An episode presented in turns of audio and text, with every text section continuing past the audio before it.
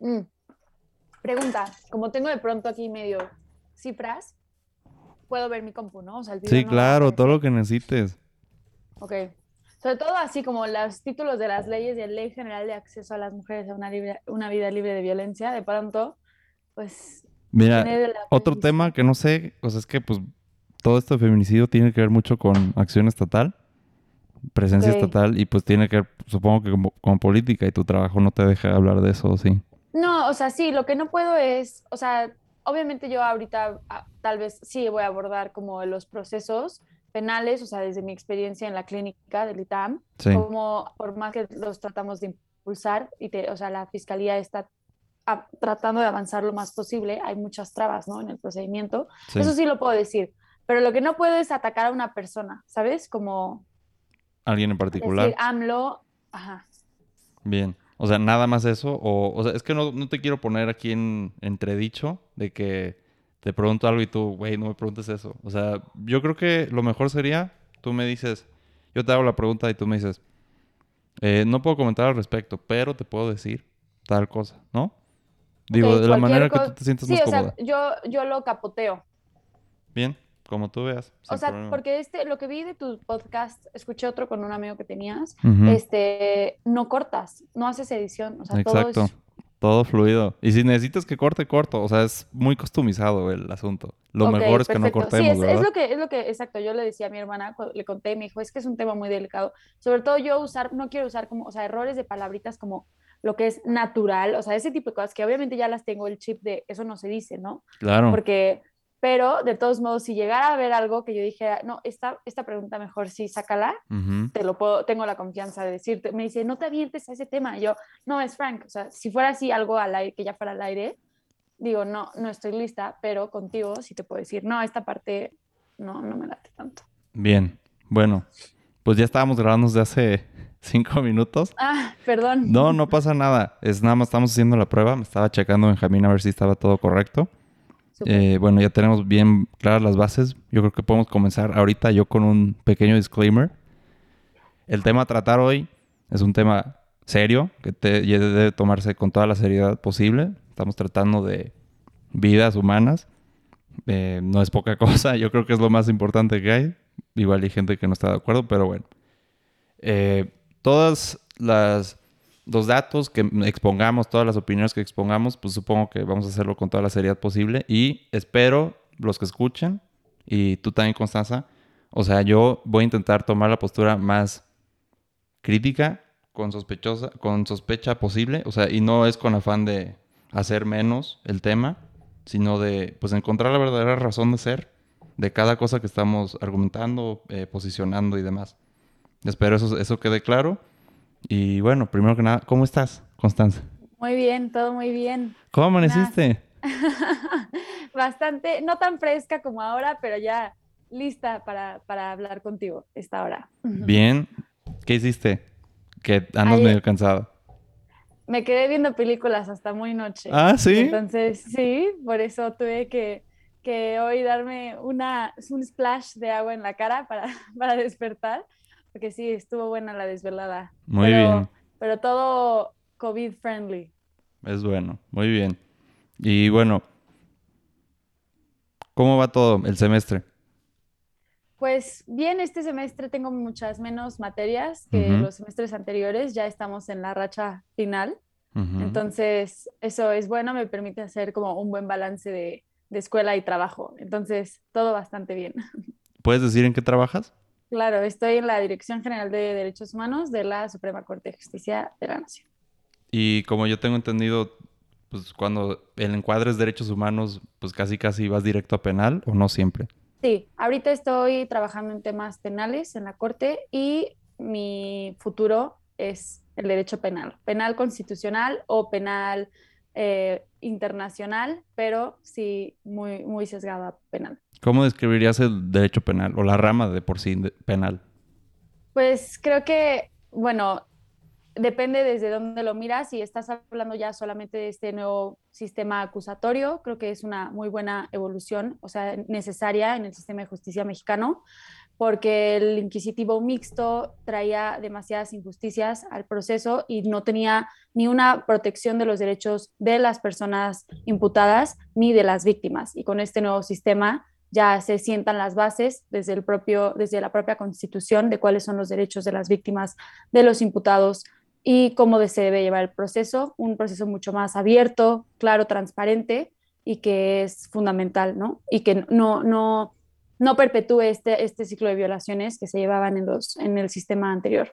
Entonces creo que aún hay mucho que hacer. el sistema tiene que, que aterrizar lo que está en papel y que efectivamente sea así el sistema acusatorio mexicano y no se quede solamente en unas leyes.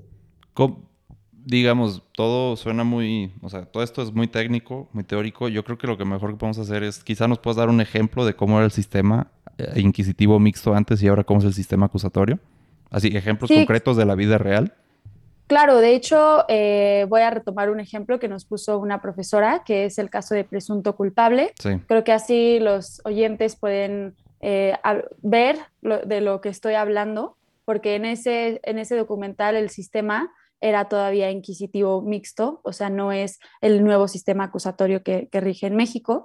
Y ahí, ¿qué pasaba? Prácticamente el imputado era señalado y era tú tienes que demostrar tu inocencia. O sea, en vez de que se presuma tu inocencia y que se tenga que demostrar su culpabilidad, en el momento en que la fiscalía, en ese momento Procuraduría, que era parte del Poder Ejecutivo, acusaba a una persona, era muy probable, o sea, tenía el sistema, la persona tenía el sistema en su contra, muy probable que iba a ser condenado y pues como te decía, una serie de injusticias en donde, pues, eh, bueno, algo muy importante que las personas podrán saber es que antes las confesiones eran muy importantes en, el sistema. O sea, si una persona confesaba que había cometido el delito, podía no haber otras pruebas que, que soportaran esta, esta confesión y aún así era condenado. Y que eso que propiciaba, pues, la tortura a, las personas porque te torturaban y tú con tal de que se o amenazas, acción con tal de que cesaran ese, este tipo de conductas, tú confesabas. Y entonces, ¿qué hace este nuevo sistema? Te dice que la, o sea, la, la confesión no es la reina de las pruebas. Tú tienes que tener una serie de elementos probatorios y nunca, o sea, preponderantemente la confesión para poder eh, condenar a una persona. A ver, yo me acuerdo, o sea, yo creo que podemos decir, estamos en la misma clase de procesar penal, derecho procesar penal.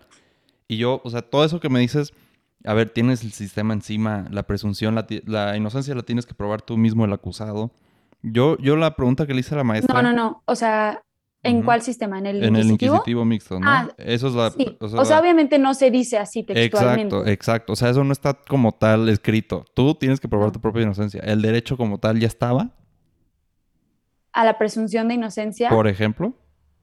No estoy, no estoy segura de que estuviera, por ejemplo, constitucionalmente regido el, principio, eso lo, tendría que revisar, pero lo que sí sé es que no operaba. O, sea, en la práctica no operaba.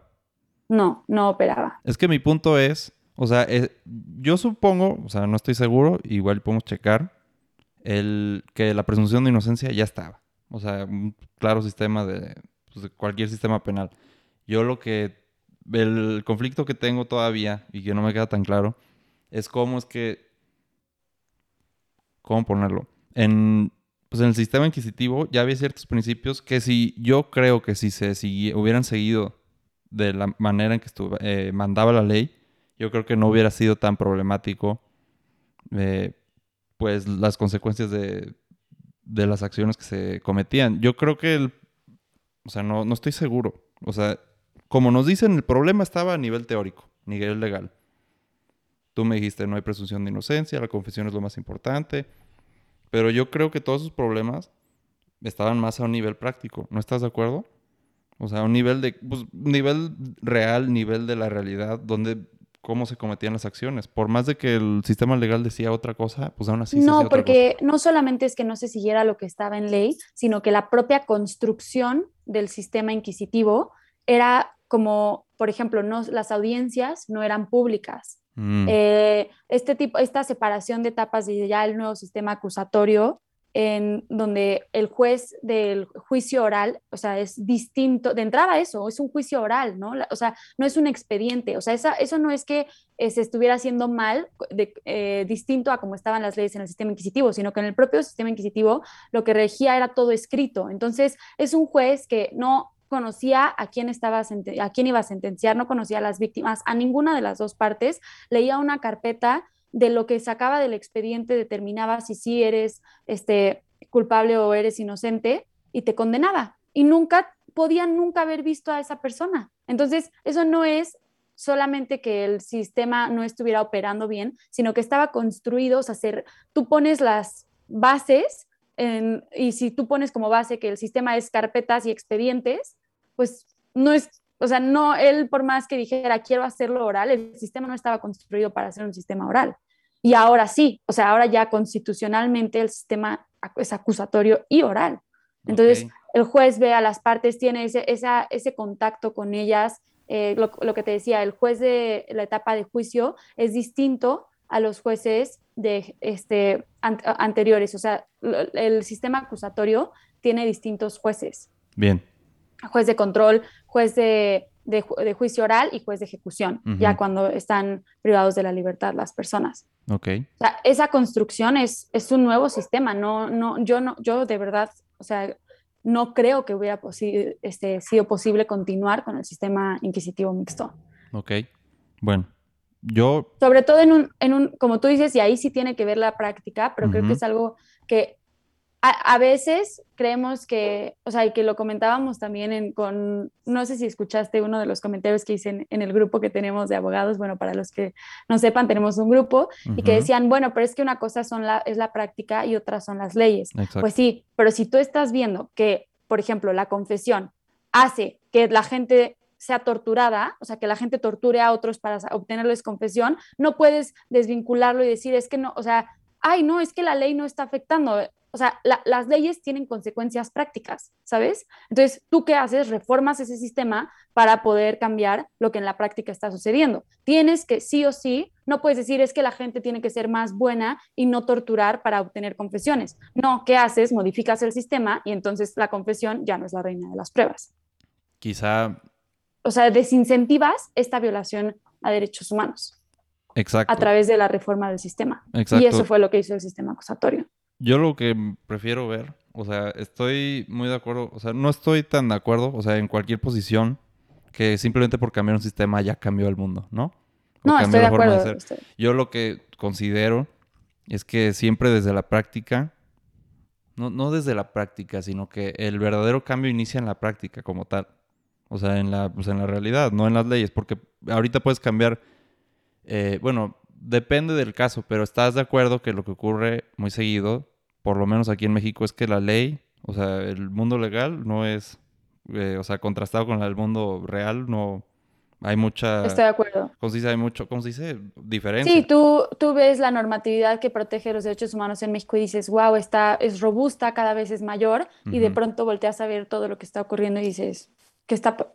No coinciden, no coinciden. Exacto. Quizá, o sea, yo lo que podemos creo que llegar a coincidir es que el sistema penal acusatorio eh, mínimo provee las condiciones para una mejor, un mejor respeto a los derechos humanos, por así sí, exactamente, que sea un proceso limpio, ¿sabes? Que no, que no esté viciado. Y yo creo que esa, esa reforma era indispensable.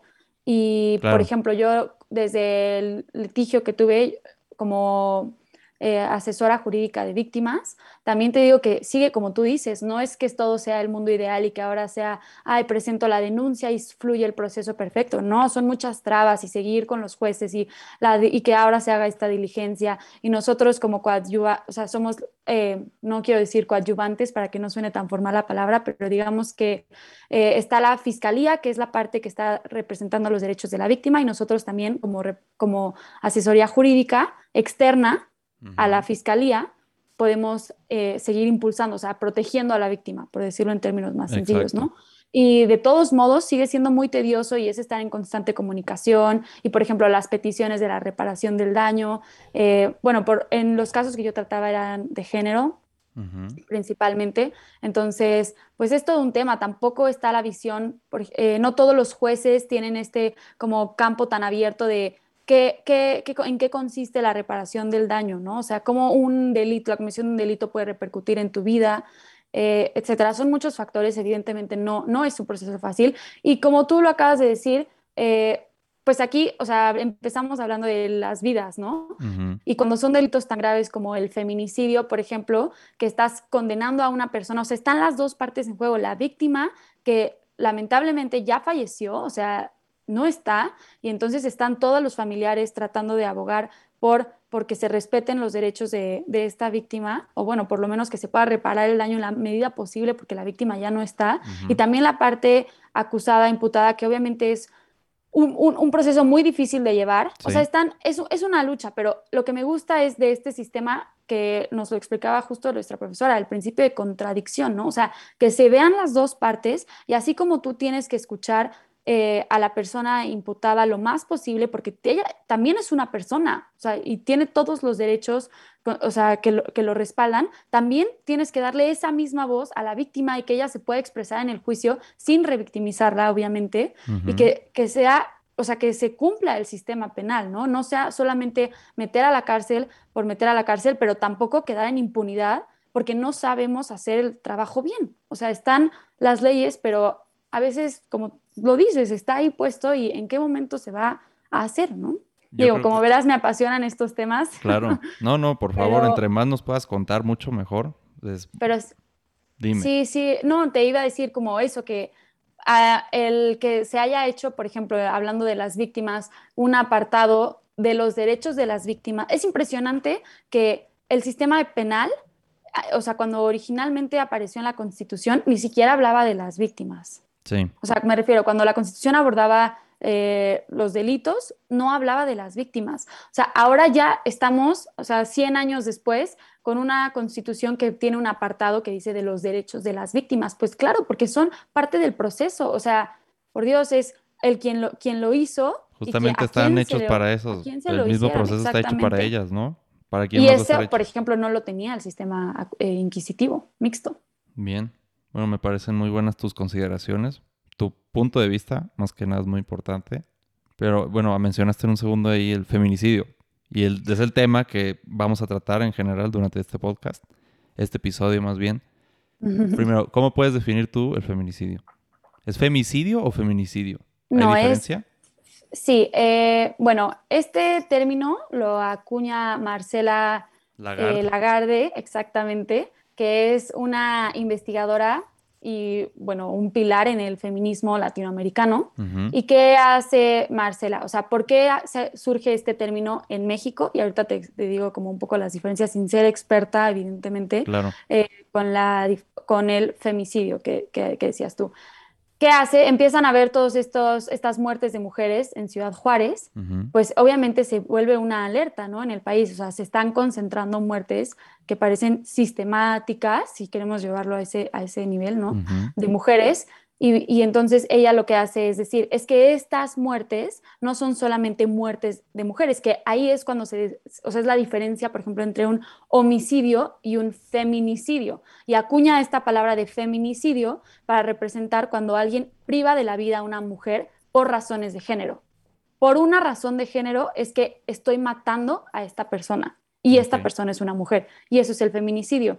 ¿Y que, por qué se distingue el femicidio? En realidad ya era un término femis, femicide, me parece, exactamente, inglés, pero lo que ella dice es que el feminicidio le, le, da como ese, una, bueno, son varias razones, no, que no se confundiera como homicidio de hombre, o sea, sexo, ya sabes, este, masculino, y femicidio de mujeres, porque no, tiene que, o sea, que primar esa razón de género para que sea un feminicidio. Y entonces e, ella dice que al, ampliar este concepto a feminicidio, pues se puede incluir como estas razones de género en el concepto y que no se confunda con que es como hombre y mujer. No sé si me estoy dando a entender. Sí, claro. Como homicidio, matar hombres, femicidio, matar mujeres. No, femicidio en realidad es feminicidio y es por razones de género. Bien. Y aparte también como ese darle como todas las obligaciones estatales, o sea que ¿Qué pasa con el feminicidio? Y que por eso surge el tema de la violencia feminicida. Es como, no, es un ciclo de violencia, ¿no? O sea, las razones de género incluyen, no, no solamente es en el momento que te mato y ya, pueden ser posteriores, pero sobre todo anteriores, ¿no? O sea, esta violencia de, de, la, de la persona agresora hacia la víctima que culminan en un feminicidio. Entonces, ella lo que dice es que con esta palabra puedes incluir como toda esa, todo ese ciclo y también como todas las obligaciones estatales de de pues investigar, prevenir todas estas conductas, etcétera. Bien, a ver. No sé si me están entendiendo. Como es como un término amplio. El punto es hacer una distinción, no por razón, bueno, no en contra, no en contraste con el homicidio. Es decir, no queremos hacer un tipo penal que sea solamente para las mujeres, sino que añadir la distinción que el homicidio ocurrió por razones de género. Exactamente. De hecho, ahí voy a explicar mejor la distinción. Ahora sí, metiéndonos como al ámbito de el tipo penal. ¿Qué es el tipo penal? Es un delito que está tipificado en una norma, ¿no? O sea, una cosa es que una persona fácticamente fallezca y otra es que el ordenamiento jurídico le, lo clasifique de una forma. Y entonces el delito que todos conocemos es el de homicidio y las personas empezaron a, cuando surge el feminicidio, empiezan a explicarlo como es el homicidio de mujeres. y no es, así. No, ese es el error. Es lo que justo se trata de evitar. No es que ya no existan homicidios de mujeres y que todos caigan en la categoría de feminicidios. No, son dos cosas distintas. Hay homicidios de mujeres y de hombres, que es el delito de privación de la vida. Y está el delito de feminicidio, que es la privación de la vida de una mujer, o sea, ahí sí el sujeto pasivo siempre tiene que ser una mujer, por razones de género. Si no se cumplen las razones de género, o sea, si no se logran acreditar que el propio tipo penal, o sea, el delito en la ley, te dice cuáles son las razones de género, si no, si no se acreditan, entonces solamente, y si se acredita la privación de la vida, sería únicamente un homicidio de una mujer. ¿Estás de acuerdo? Si se acreditan las razones de género, es un feminicidio. Mira, te mandé, te mandé un link del tipo penal que estábamos mencionando. Ok, ¿este de qué estado es? Porque hay que... Están todos los códigos, están ah, todos todos, pero tiene variaciones. Está o sea, primero el Código Penal Federal. Yo creo que podemos tomar ese como, como inicio, ¿no? Bueno, te iba a decir de la Ciudad de México, pero considerando que nuestros oyentes son de varios estados. Exacto. Mira, no, no, mi punto no es enlistarlo, no es andar dando clase de, de delitos. De teoría de delitos, estoy de acuerdo. A ver, el punto es, yo quiero llegar a lo que se consideran razones de género. ¿Tú cómo lo entiendes? Yo lo entiendo, te voy a decir, y ya me puedes hacer todas las correcciones que tú creas necesarias. Yo lo entiendo en general, o sea, por una relación, por un por razones de género es, yo lo entiendo, por odio a, la mujer por ser mujer. O sea, no, eso es lo que yo entiendo. Por ser mujer, por el hecho de ser mujer te voy a matar, no por ninguna otra razón. O sea, hay muchas razones enlistadas, pero es la que yo más podría destacar. ¿Tú qué piensas? Pues sí, es en realidad resultado, o sea, las razones de género de una discriminación a la mujer, como bien lo dices. O sea, está, está, son sin, bueno, no quieres ahondar en, las, en el listado, supongo, pero como de, si lo, lo, que abstraes de ahí, de las razones de género, es este ciclo de violencia discriminatoria a la mujer, exacto, por razón de ser mujer. O sea, como existe este, a lo largo de los años se ha hecho esta construcción como de la mujer en una posición subordinada, entonces esta persona agresora tiene esa concepción de la mujer y como existe ese rechazo hacia la mujer, entonces la agrede y llega al grado de, de, privarla de la vida y que se cometa el feminicidio. ¿Tú crees que eso pasa muy seguido? Sí, claro que sí. a ver, eh, es que mira, yo, mira, aquí el más ignorante de todo México te va a decir lo que piensa. O sea, yo la verdad, lo que yo, pues mira, todo lo, todo lo que hay detrás de, de las leyes, pues es una perspectiva del mundo, ¿no? O sea, no, pues es que matan mujeres por ser mujeres, razón de género, entonces hay que tipificarlo, hay que ponerlo en la ley para que ya no pase, ¿ok? Yo lo que creo es que, mira, mira, avíntense encima todos los que quieran, o sea, yo lo que creo es que la narrativa no está tan, no es, no es la mejor que podría ser. Yo sí creo En contrario, como tú dices, que el punto es, para mí la narrativa debería ser, las mujeres son extremadamente valiosas, las vidas de las mujeres y todas las vidas, pero en especial las mujeres se ven en fragilidad, se ven en, pues no son tan, no sé, yo creo que la perspectiva es que los hombres no se pueden defender como las mujeres cuando salen, por ejemplo, que no, pues hay una mujer que salió, entonces hay que protegerla, como que hay una un impulso más primitivo, no sé decir, simplemente hay que proteger a la mujer. Entonces, la verdad no me suena tanto. Mm. Es que, mira, igual estoy mal. Es que ahí estoy en desacuerdo. Ahorita ajá, te voy a dejar terminar, pero estoy en desacuerdo. No, sí, eso es exactamente lo que quiero que me ayudes a entender. O sea, yo no creo. No, no, mira, yo no sé, no sé.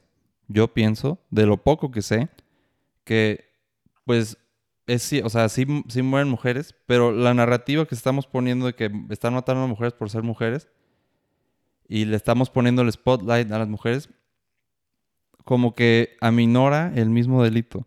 ¿Me entiendes? O sea... ¿Cómo? No. No, no. Pues al revés, lo visibiliza.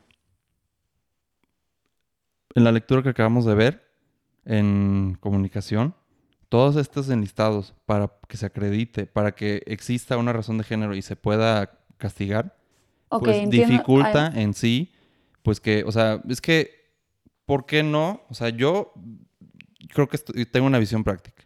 A ver. Voy a anotar tus comentarios porque son varios, entonces, si suena el tecleo. Para yo, creo que bien, mira, yo creo que bien resumido es, yo tengo una visión práctica. ¿Qué pasa? La mejor forma para que puedas atacar esto es haciendo una simple tipificación de, como tú dices, que no querías que se hiciera ese contraste, pero ¿qué tal? Yo protejo, o sea, si, si, matas a una mujer, lo siento, misma pena que feminicidio, ¿me entiendes? O sea, con un...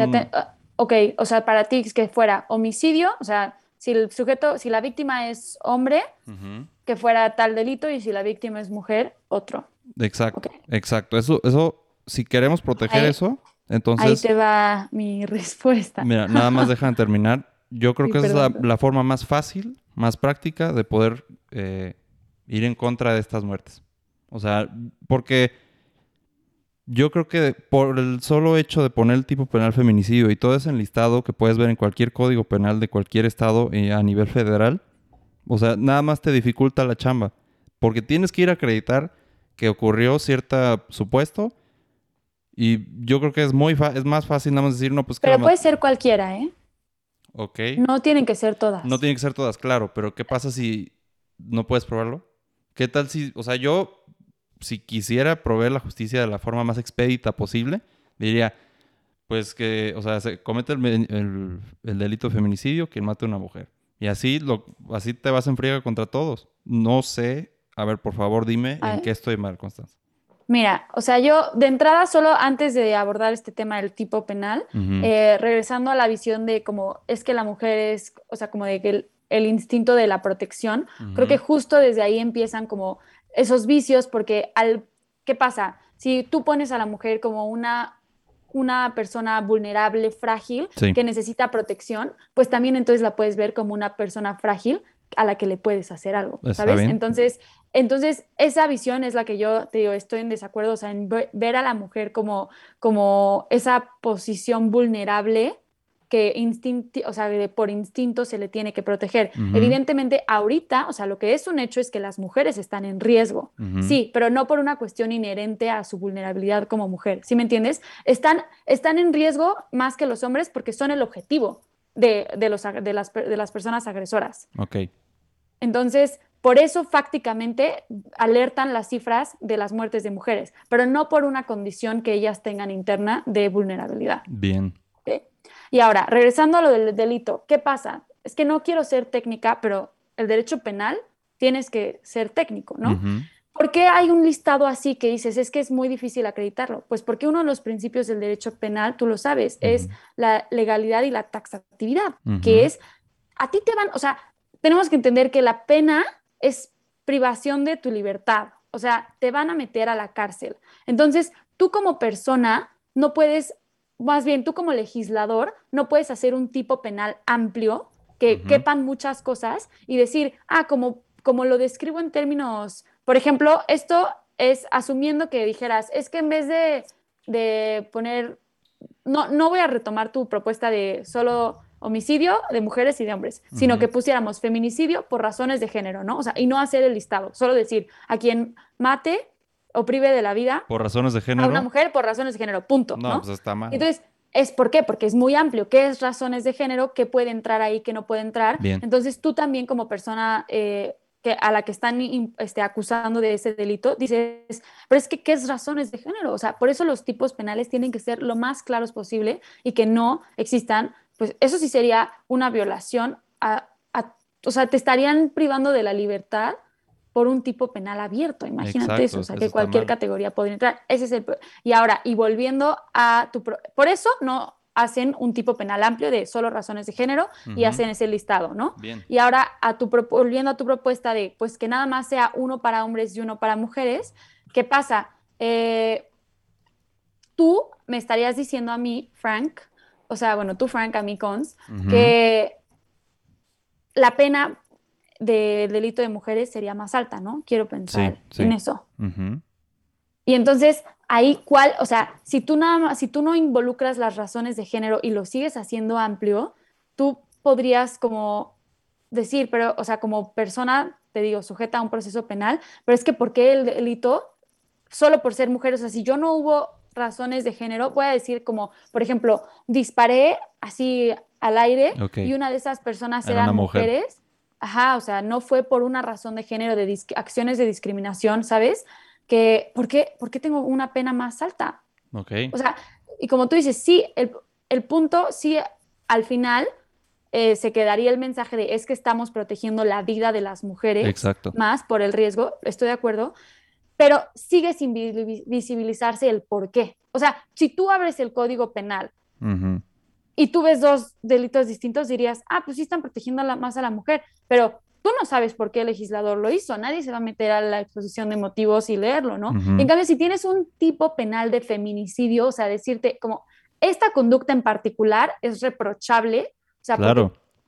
entonces la visibilizas. Por eso te digo, aunque parezca que lo estás, o sea, como haciendo más complejo, lo estás visibilizando, estás haciendo que un delito en particular tenga, o sea, su pena y su propio como marco, ¿sabes? Y eso es, eso es fundamental. Mm. Y te digo, sí, obviamente tienes que tener este listado que podría sonar muy tedioso, problemático, pero pues al final se está, al hacer el listado de, de entrada, pues visibilizas cuáles son las razones de género pero también eh, que la otra persona no se siente en una posición de vulnerabilidad de me están acusando por un delito en el que yo ni sé que es una razón de género, ¿no? Ya entiendo. Ya entiendo. Espero Mira. haber sido clara con esta Mira, explicación. es que, ¿sabes qué me ayudó muchísimo? Tu ejemplo de qué tal si estoy disparando a una masa de gente y una de ellas es mujer y nada más por el hecho de ser mujer me van a aumentar la pena. Eso me, Esa. o sea, me, pareció el ejemplo más perfecto que existe. Sí, y Ahora, ahí está el principio de la proporcionalidad de la pena, ¿no? yo veo tres temas. Bueno, ahorita dos. Déjame acuerdo del tercero. Pero el primero es en un plano de realidad, un plano fáctico, que pues si vamos a considerar a las mujeres vulnerables o no. ¿Sí? O sea, por el hecho de ser mujeres ya son vulnerables. O sea, No, no. Categóricamente digo no. Tú dices que no, exactamente.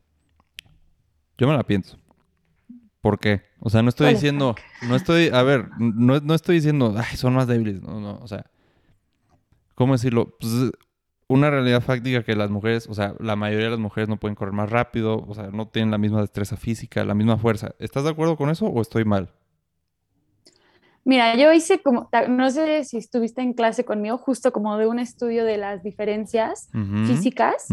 y te das cuenta que en realidad son muy, así como existirán cosas como tal vez eh, ciertas células de los hombres hacen que puedan eh, cargar, no sé, determinado peso de, con mayor facilidad, hay otras muchas cualidades, o sea, cualidades de las mujeres Sí. que lo pueden hacer, eh, me- o sea, no quiero decir mejor, pero como con más habilidad que los hombres. Entonces, no diría categóricamente como fuerza, Si no destreza Sí, física en, los varios sentidos. son más fuertes. O sea, porque, porque es exacto, o sea, ¿qué estás midiendo con fuerza, no? Ok, Y flexibilidad, ahí no sí, sé, pues, me- rapidez. me- exacto, o sea, no soy, no soy médico, que, bueno, doctora, Nadie.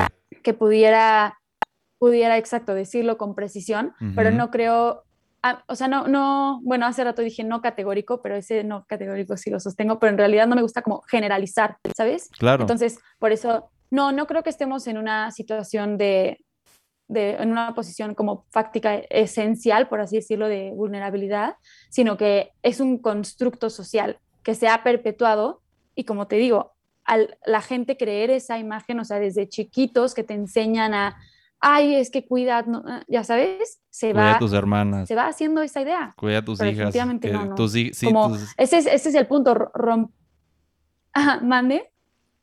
ya sé a qué quieres llegar. O sea, mira, la visión de hoy. Y te digo, una cosa, eso es diferente a que ahorita no, o sea, no impide que haya tanta protección. O sea, es que, que no se confunda. No es que nos está, están las, la convención Belém do Pará, la normatividad, las leyes protegiendo a las mujeres porque son más vulnerables. O sea, te digo, por su esencia, por su naturaleza. No, es porque se ha construido esa imagen de la mujer como ese sexo débil, ese sexo inferior y que por lo tanto parecen como easy targets. Pero. ¿Cómo decirlo? O sea, objetivos fáciles, perdón la traducción, Sí.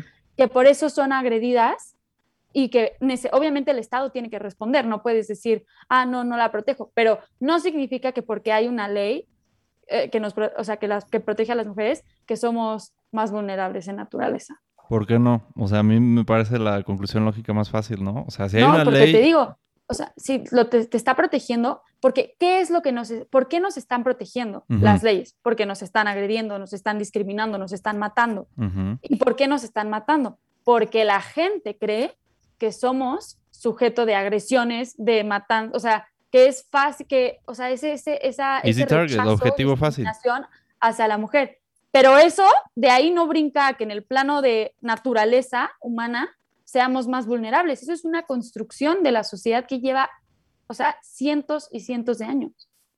Yo ¿Sí me ya, veo? O ya sea, no- veo el choque de las dos visiones. El, yo creo que. O sea, te digo, obviamente sí, esa, ese no se puede negar, el están matando mujeres, o sea, te entiendo, pero eso no significa que, ah, de ahí se desprende, ah, naturaleza humana de la mujer vulnerable. No, Ujú.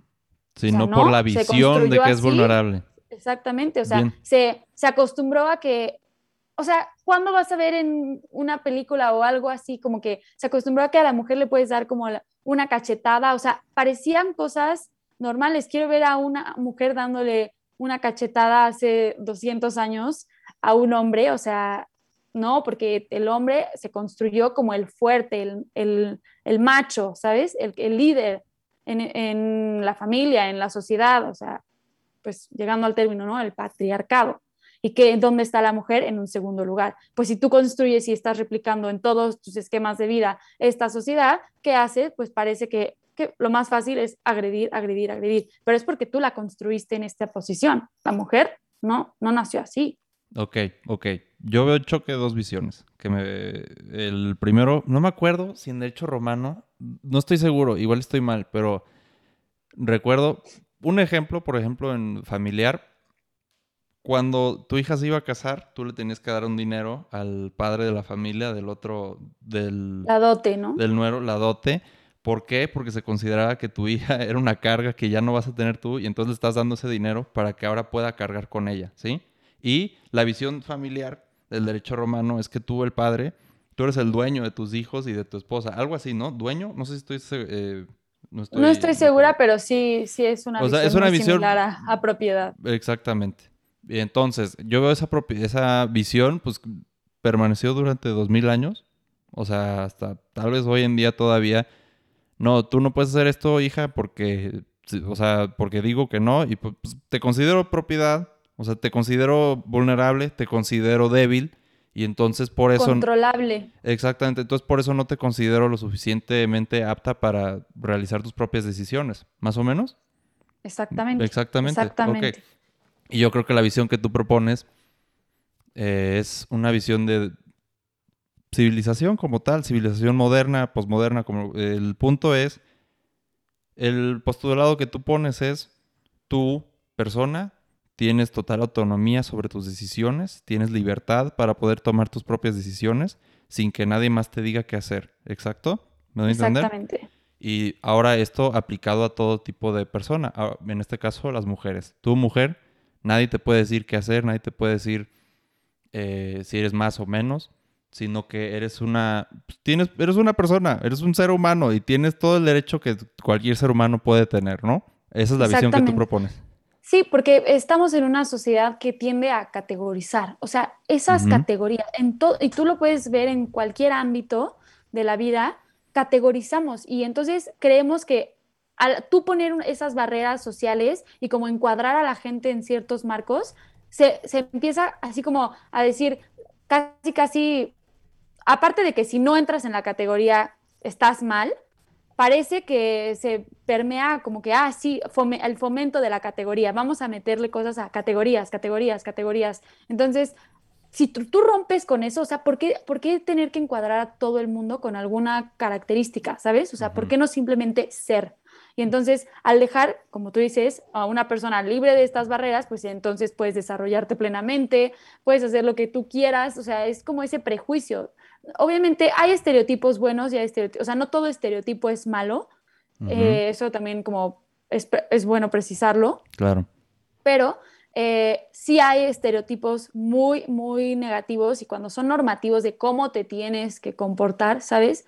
Pues ya, ya te, te, están predisponiendo a cómo tienes que actuar. Entonces no eres libre de tus decisiones, no, no te puedes desarrollar, o sea, porque siempre vas a llegar y ya va a haber como un prejuicio sobre ti, ¿sabes? O cómo te tienes que comportar. Exacto. Pero ¿no crees que a veces esos prejuicios tienen cierta utilidad? O, o sea, tienen cierta razón de ser, más bien. No, pues razón de ser, claro, o sea, son contextos que se están dando, pero a que, por ejemplo, dame un ejemplo de utilidad, algún mm. prejuicio. Esto lo hablamos el podcast pasado, o sea, lo hablé con mi compañero José Pablo, el episodio va a salir, bueno, ya para el momento que este haya salido, ya habrá salido el domingo pasado. El anterior, ok. Bueno, y ahí habla, yo le digo una distinción que hace Nietzsche. Friedrich Nietzsche eh, dice, las acciones morales son acciones útiles. Son acciones que, ¿cómo decirlo? Yo considero que está bien que tu vecino me vengas a traer galletas. porque Así formamos amistad, así formamos una relación de confianza. Y entonces por eso se considera moral ser buena persona con tu vecino, más o menos. ¿Me voy a entender? Pero, pero ahí, ¿cuál sería el prejuicio? El prejuicio se forma cuando no cumples con esas acciones morales. Más o menos. Lo que se consideraba en su momento útil. Hace dos mil años, tal vez. ¿Sí?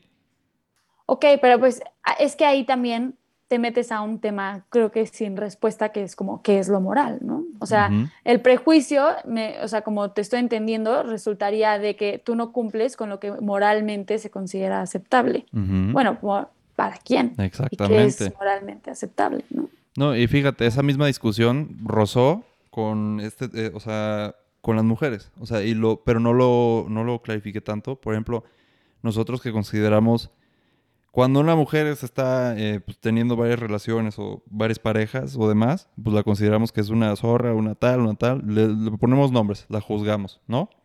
Y cuando un hombre hace eso es muy diferente, ¿sí? Exacto. Yo lo que le decía a José Pablo en su momento, parte de ello fue que yo creo que en su momento la sexualidad se, sesgaba por, razones de tener hijos. O sea, pues era muy peligroso. O sea, no, no tenías que considerar bien con quién querías tener un hijo, ¿sí? Enfermedades sexuales, había que tener eso al tanto. Obviamente no solo para mujeres, sino también para hombres. Pero yo creo que al final se intentaba sesgar más a la mujer porque ella al final era la que iba a tener el hijo. ¿No voy a entender? Pues, o sea, ¿te refieres a por qué resultan estas dos visiones, como del hombre que tiene... Pues también porque la mujer fue, o sea, visualizada como, como acabas de decir, objeto de reproducción, o sea, tener hijos. Sí. Y eh, objeto de placer del hombre. O sea, ella, la mujer, eh, tenía relaciones sexuales o actos sexuales, pero para complacer al hombre. Nunca estuvo como... Para que ella misma eh, tenga nunca se hablaba de exactamente. Entonces, así hay, cuando una mujer tiene muchas parejas, la gente podría pensar como, ay, es porque, le, o sea, como que le gusta, ¿no? O sea, tiene placer sexual. Ay, no, es que ella es una zorra. O sea, la categorizas. Y en cambio el hombre, como el hombre es el que claro que tiene que tener placer sexual, si tiene muchas parejas, pues se le aplaude, porque qué padre, está, está haciendo lo que lo que sexualmente se espera de él, ¿sabes? Lo que todos esperamos que él, que él consiga. Ya ni siquiera porque él lo crea, sino porque todos creemos que él debería hacerlo, ¿no? Exactamente, exactamente. Entonces, por eso, por eso es esa... Y al, final yo creo que, o sea, sin querer meter más términos, pero el deconstruirse, o sea, este proceso que, por ejemplo, yo no, o sea, no es que yo naciera y a mí también me, la sociedad me, me, metió muchos prejuicios, muchos señalamientos que yo hacía, y pues obviamente todo el tiempo te estás transformando, ¿sabes? Claro. Te, te, te reconstruyes, o sea, yo tal vez pude hace, que Siete años, si veía una chava, o sea, es que no, aquí no es como que yo soy la pura y santa que nunca juzgó a nadie, pero te informas, aprendes, o sea, ves el mundo cómo se ve y dices, nunca más, o sea, nunca más vuelvo a decir ese término, ¿sabes? Ni a referirme a una persona de esa forma. Y eso, es, ir cambiando, son esos pequeños pasos y que a veces, o sea, nadie es perfecto que digas, no, nunca más se me va a salir una palabra así. Evidentemente no, o sea, el objetivo es que nunca lo hagas y siempre estés consciente, pero si lo haces, a mí me ha pasado, no, no, fue en este tema como de mujeres, ah, era de trabajadoras, por ejemplo, del hogar.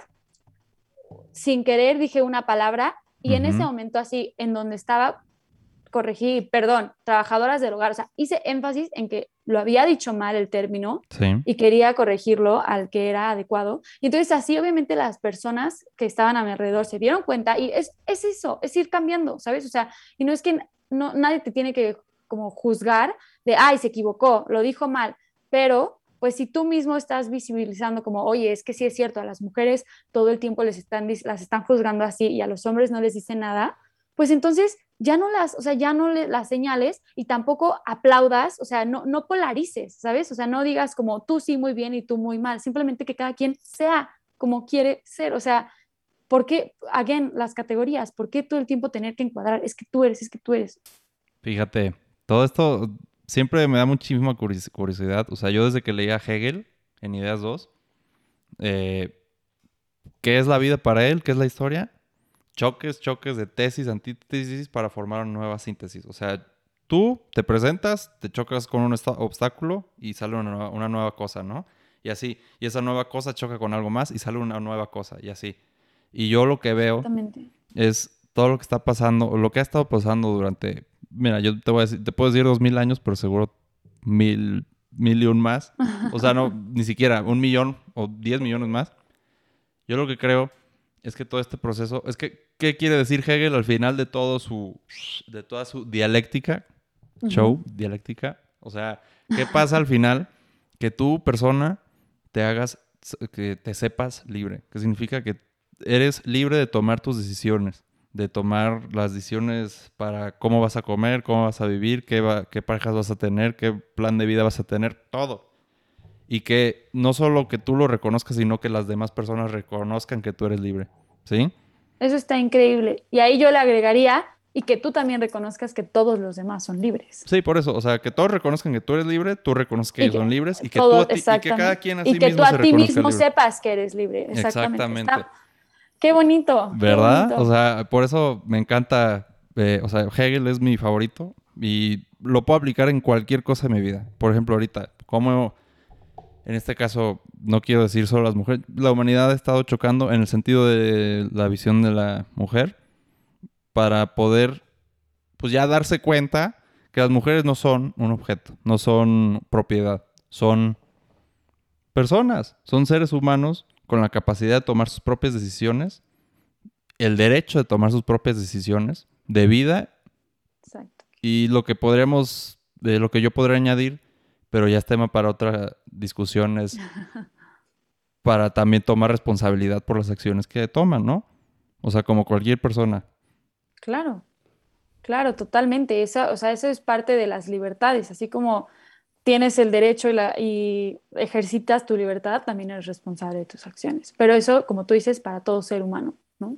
Algo, algo me decía esta chisca, bueno, la profesora Francisca Pou, que, ah, pues tú estabas en esa clase cuando lo pregunté, que no siempre es bueno preguntar. Una vez yo hasta, no sé si te acuerdas que le dije, oye, una pregunta puede ser discriminatoria, es que si es evidente que trae connotación discriminatoria, ¿sería bueno hacerla o no? Y que me contestó, sí, hazla, porque tú de todos puedes, es una oportunidad para que tu respuesta clarifiques y visibilices esa discriminación, no censures, o sea, siempre la libertad, de, expresarnos, exacto, y de dialogar debe, debe, debe primar. Bien, Cons. Bueno, pues yo creo que ya resumí, resumí bien, pues, de dónde venimos, dónde estamos y a dónde vamos como, como sociedad en torno a la mujer. Así es. Y pues te agradezco enormemente por tu tiempo. Eh, creo que vas a ir a comer ahorita. Espero te la pases bien. Y bueno, ten un bonito fin de semana y a todos los que están escuchando, pues, espero les haya ayudado a formar una visión más crítica y igual ya hayan aprendido algo. Bueno. Muchísimas gracias por la invitación, Frank. Claro, qué, gusto, es la primera vez que hago eh, un podcast, entonces qué emoción y espero haber sido clara y ya, ya me escucharé para ver cómo... Vamos a ver los reviews. Vamos a ver los reviews exactamente. Bien, Cons. Gracias. Te mando ¿eh? un beso, Frank. Bye. Bye.